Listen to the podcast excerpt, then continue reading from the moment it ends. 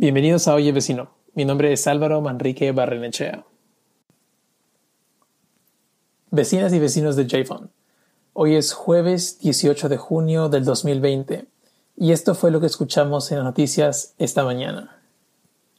Noticia de última hora. ¿Qué tal? Buenos días, les saluda Paulina Sodi. Interrumpimos nuestra programación habitual para informarles que la Corte Suprema de los Estados Unidos decidió rechazar la decisión del gobierno de poner fin a DACA.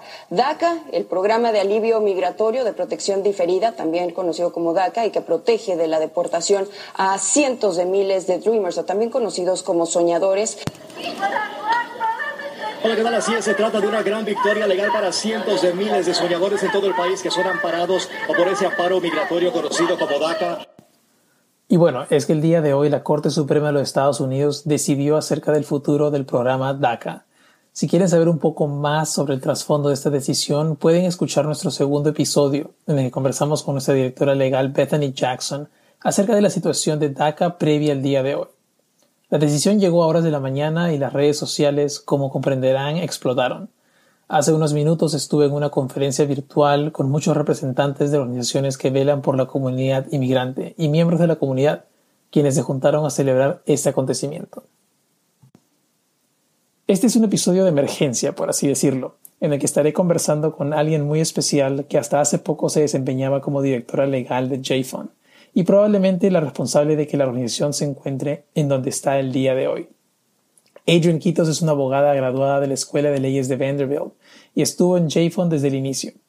Adrian ha ayudado a muchos jóvenes Dreamers en sus procesos de inmigración y hoy tengo el gusto de tenerla en el podcast. Asimismo nos acompaña también Ainet Murguía, quien será la voz en español de Adrian, lo cual no es raro, ya que Ainet ha venido realizando esta labor durante su tiempo en JFON. Hola Adrian, gracias por participar en Oye Vecino. Para aquellos que no te conocen, cuéntanos un poco de ti y cuál es tu vínculo con JFON. Hello Adrian, thank you for being willing to be part of Oye Vecino. For those who don't know you already, tell us a little bit more about you and your connection to JFON. Hi, Alvaro. Thanks so much for having me. I'm excited to be part of this creative way JFON's reaching out to the community. I'm originally from North Louisiana and came to Nashville to attend Vanderbilt for my undergraduate degree and then law school as well. When I was an undergrad and trying to decide between becoming a lawyer and becoming a librarian, I was in a Spanish service learning class. And as part of the class, we worked with community groups who serve the Spanish speaking community. My out of class experience was with the Tennessee Immigrant and Refugee Rights Coalition. They were fighting a Metro Nashville ordinance at the time that would have made it more difficult for day laborers to access work. One of the people who was going to speak to the Metro Council was a young man about my age who'd lived in the United States since he was young and who had family willing to support his college education, but he didn't know how to apply because he didn't have a social security number. I was struck by the fact that, except for the fact that he happened to have been born outside the United States, he and I could very well have been attending classes together. It hit me that this was an area where I could do some good as an attorney, and I went to law school with the hope of practicing nonprofit immigration law after I graduated. I was fortunate enough to get connected to JFON through Susan Kay, a dean at the law school, just as the organization was getting off the ground. Vanderbilt had a public service program that paid my salary for six months, and after that period, JFON was able to hire me full time as their first staff attorney. Hola Álvaro, gracias por invitarme. Estoy emocionada de ser parte de esta nueva iniciativa por la cual JFON está llegando a la comunidad. Soy originalmente del norte de Luisiana y llegué a Nashville para estudiar mi pregrado y posteriormente la Escuela de Leyes en la Universidad de Vanderbilt. Cuando estaba cursando el pregrado y tratando de decidir entre convertirme en abogada o bibliotecaria, me encontraba en una clase de servicio en español y como parte de la clase trabajamos con grupos comunitarios que sirven a la comunidad hispanohablante. Mi experiencia fuera de la clase fue con Tennessee Immigrant and Refugees Rights Coalition. En ese entonces estaban combatiendo una ordenanza por parte de Metro Nashville, la cual hubiera dificultado el acceso a trabajo de muchos jornaleros. Una de las personas que iba a hablar con un consejero de Metro era un joven de mi edad que había vivido en los Estados Unidos desde pequeño y quien tenía familiares que estaban dispuestos a apoyarlo financieramente en sus estudios universitarios, pero que no sabía cómo aplicar porque no tenía un número de seguro social. Me impactó el hecho que por haber nacido fuera de los Estados Unidos, tanto él como yo podríamos haber ido a la misma universidad. Me impactó el hecho de que esta era una área en la que yo podría generar un impacto positivo como abogada y decidí ir a la escuela de leyes para luego trabajar como abogada para una organización sin fines de lucro al graduarme. Tuve la suerte de conectarme con Jafan a través de Susan Kay, una decana de la escuela de leyes justo en el momento en la que la organización se estaba creando. Vanderbilt tenía un programa de servicio público y pagó mi salario por seis meses, y después de eso Jafan pudo contratarme a tiempo completo como abogada. Adrian, se te extraña mucho en la oficina, pero siempre es bueno verte pasar a saludarnos y a la vez revisar algunos de los casos con los que aún nos ayudas. Sé que has trabajado con muchos jóvenes beneficiarios de DACA. Coméntanos cómo fue tu espera por el resultado de la Corte Suprema y es lo que esperabas. Adrian, we miss you at the office, but it's always good to see you stop by and say hello and check on some of the cases you're still helping us with. I know you worked with many DACA recipients. Tell us, how was it for you waiting for this decision from the Supreme Court? And was the result what you were expecting? I remember when the DACA program was first announced. I was at an immigration law conference, and there was so much excitement for the rest of the conference as everyone speculated about what exactly the program would look like and the ways that it could be life changing. Pretty much right away, we started working on ways to help as many DACA recipients apply as we could, and worked with a ton of volunteer attorneys to make that happen through workshops throughout the fall of 2012 and early 2013. After that push, we started working with DACA clients one on one, like we do with the rest of our clients, and my work with them was always one of my favorite parts of my job. There's a piece of the application that asks about the applicant's need for employment authorization, and we use this space to show all the amazing things that these young people would be able to accomplish with that work permit. It was such an incredible experience getting to sit down with these students to hear about the fantastic plans they had for themselves and their communities. Once Bethany Jackson came to head up our DACA program, I didn't do as much direct representation of DACA applicants, but when I had the chance to work with one, it was always a treat. I have been following DACA, though probably not as closely as I would have if I were still working full time as an immigration lawyer. I didn't read the full arguments before the court, for instance, but I was certainly tuning in to see what the outcome would be. I have to admit, I have gotten a bit jaded in the past few years and was preparing myself for the worst, so the ruling was a pleasant surprise. Recuerdo cuando se anunció el programa DACA, yo estaba en una conferencia de derecho migratorio y hubo mucha emoción durante el resto de la conferencia, ya que todos especulaban acerca de cómo se vería el programa y la manera que podría impactar muchas vidas de manera positiva.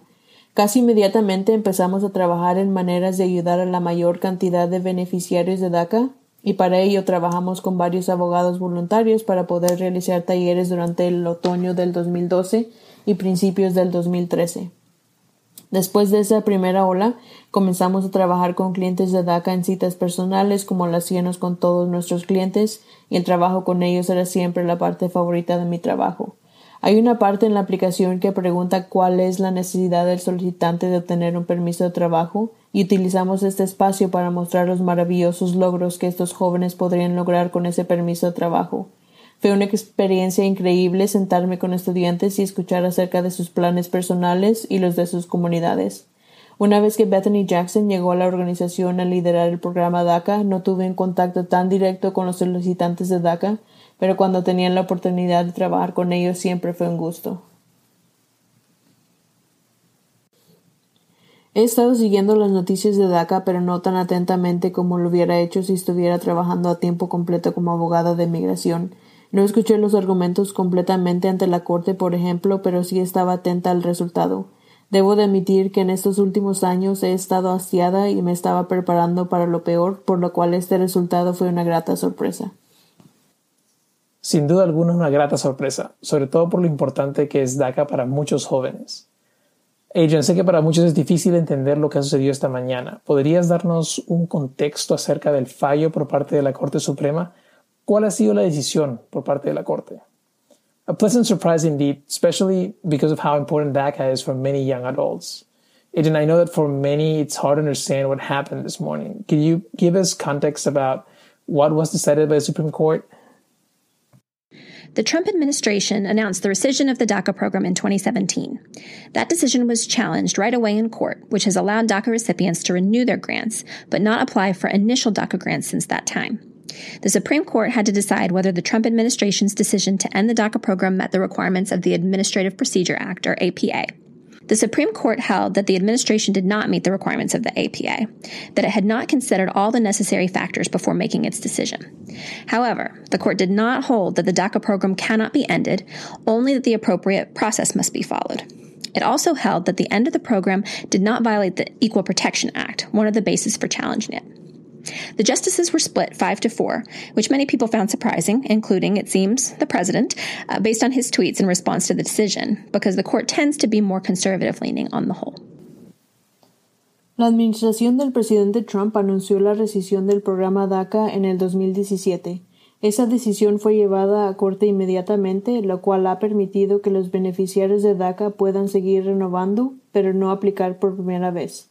La Corte Suprema tenía que decidir si es que la decisión por parte de la Administración de terminar con el programa DACA cumplía con los requisitos del Administrative Procedure Act o APA. La administración del presidente Trump anunció la rescisión del programa DACA en el 2017.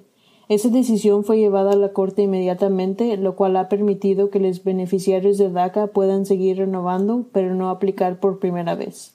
La Corte Suprema tenía que decidir si es que la decisión por parte de la Administración de terminar con el programa DACA cumplía con los requisitos del Administrative Procedure Act o APA. La Corte Suprema resolvió que la Administración no cumplió con los requisitos impuestos por el APA, que no había tomado en cuenta los factores necesarios antes de tomar la decisión. Sin embargo, la Corte no le ha otorgado inmunidad al programa DACA, solamente ha señalado que deben de seguir los procesos apropiados para terminar con el programa. También señaló que la terminación del programa por parte de la Administración no violó el Equal Protection Act, una de las bases en la cual se sustentaba la demanda. Los jueces de la Corte Suprema estuvieron divididos cinco a cuatro, lo cual fue sorprendente para varias personas, incluido el presidente en base a los tweets que escribió en respuesta a la decisión debido a que la Corte tiende a ser más conservadora en su conjunto. Pues la decisión de los jueces fue sorprendente para muchos que esperaban un resultado completamente distinto y que habían perdido la esperanza. Adrian, ¿qué significa esto para el programa DACA? ¿Pueden los Dreamers estar tranquilos con esta decisión? The decision by the justices was surprising for many that had been waiting for a completely different outcome and had lost all hope. Adrian, what does this mean for the DACA program itself going forward? And can Dreamers feel safe with this decision?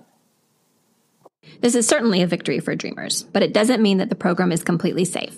In fact, on Friday, President Trump tweeted that they will be filing enhanced papers to comply with the Supreme Court ruling shortly.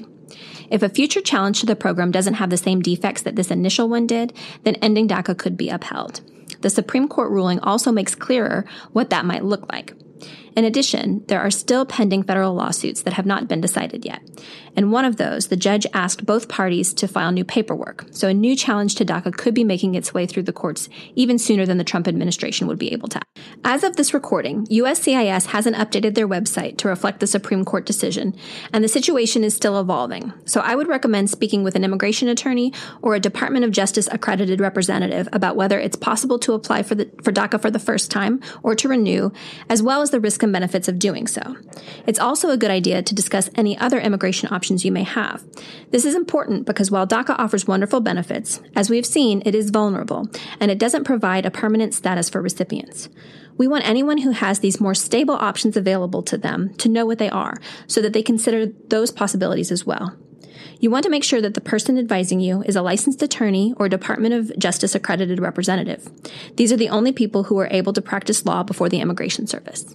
Even if we weren't concerned about future challenges to the DACA program, more is needed for DACA recipients and similarly situated young people to ensure a safe future in the United States. The DACA program can only provide so much.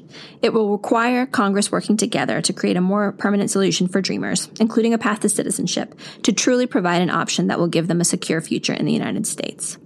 For that reason, it's so important to take a moment to enjoy this victory and what it means for the hundreds of thousands of DACA holders and their families, but not to take it for granted.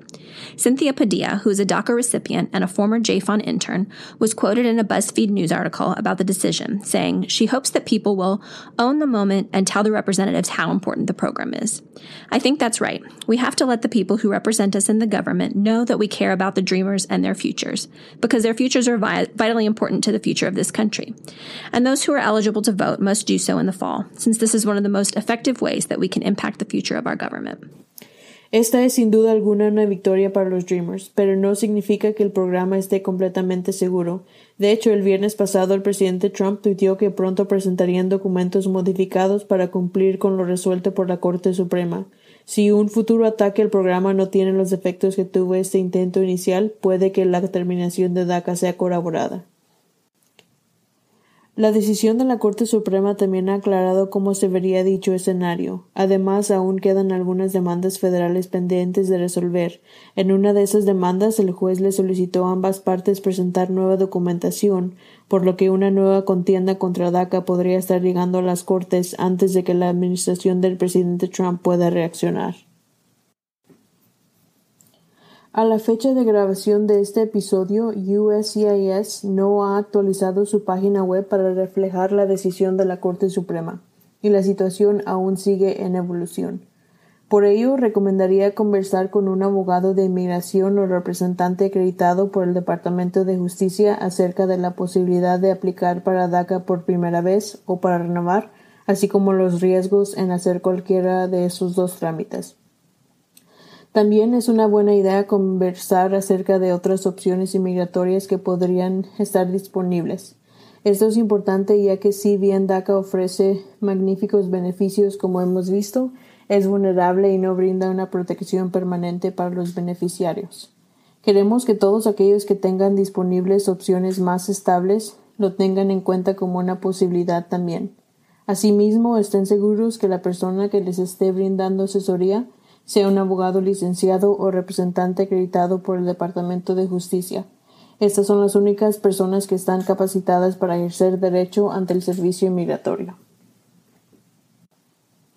Incluso si no estuviéramos preocupados por demandas futuras en contra del programa DACA, se necesita más para beneficiarios de DACA y personas jóvenes en similares circunstancias para que puedan asegurarse de un futuro seguro en los Estados Unidos.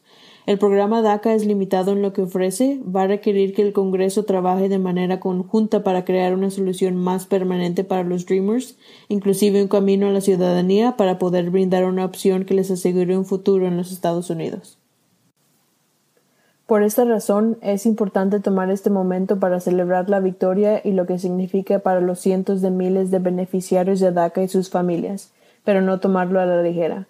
Cynthia Padilla, quien es una beneficiaria de DACA y quien fue practicante en JFAN, fue citada en un artículo de BuzzFeed sobre la decisión diciendo que ella espera que las personas aprovechen el momento y les digan a sus representantes lo importante del programa. Creo que esto es correcto. Tenemos que decirles a las personas que nos representan ante el gobierno que nos interesan los Dreamers y su futuro, porque su futuro es vital para el futuro del país, y aquellos que tengan la capacidad de votar deben hacerlo este otoño, ya que es una de las maneras más efectivas de impactar en el futuro de nuestro gobierno.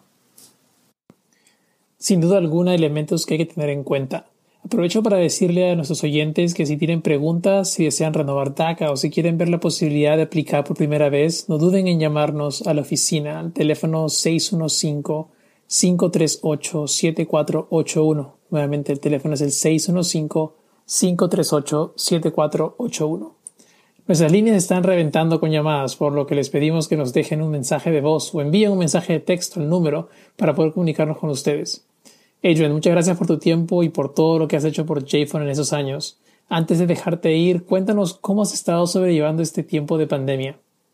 Certainly things to consider. I'll take this moment to remind our listeners to call us in case you have any questions about DACA or if you wish to renew your benefit or inquire about the possibility of applying for the first time. Our lines are busy, so please leave us a voice message or send us a text message to the number so we can reach you.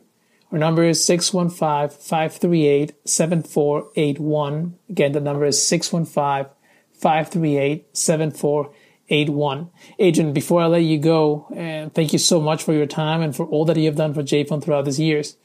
Uh, can you tell us a little bit about how you've been coping with the pandemic?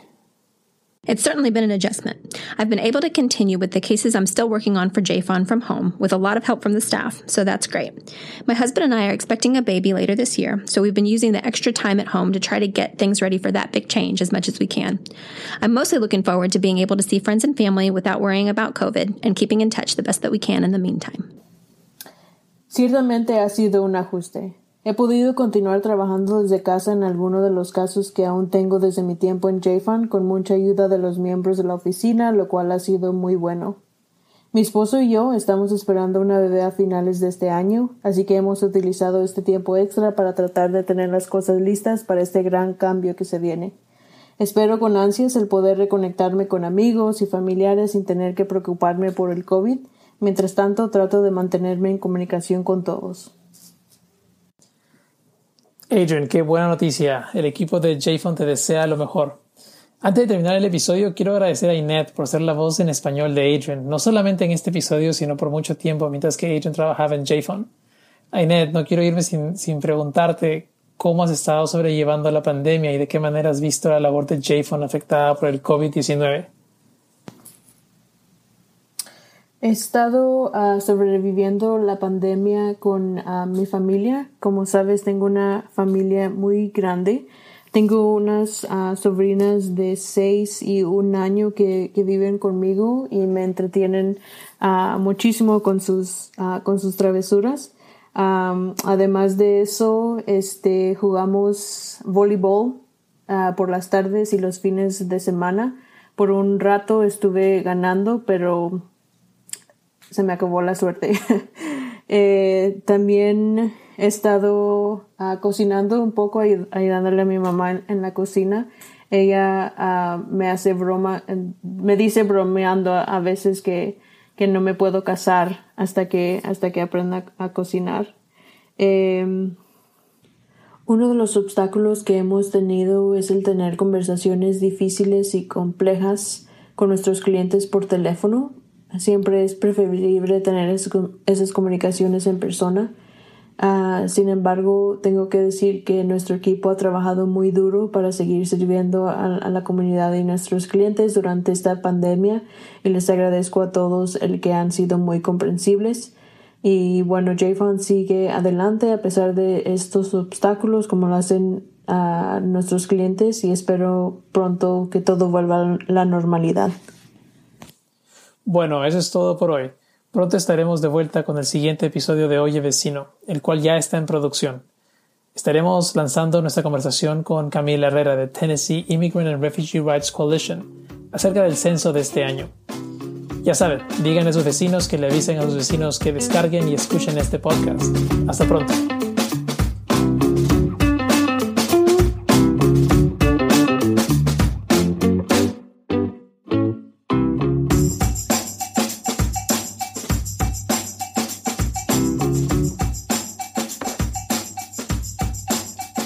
Mezcla de sonido de Oye Vecino es realizada por Carlos Urosa, de Woodbine United Methodist Church y Primera Iglesia Metodista.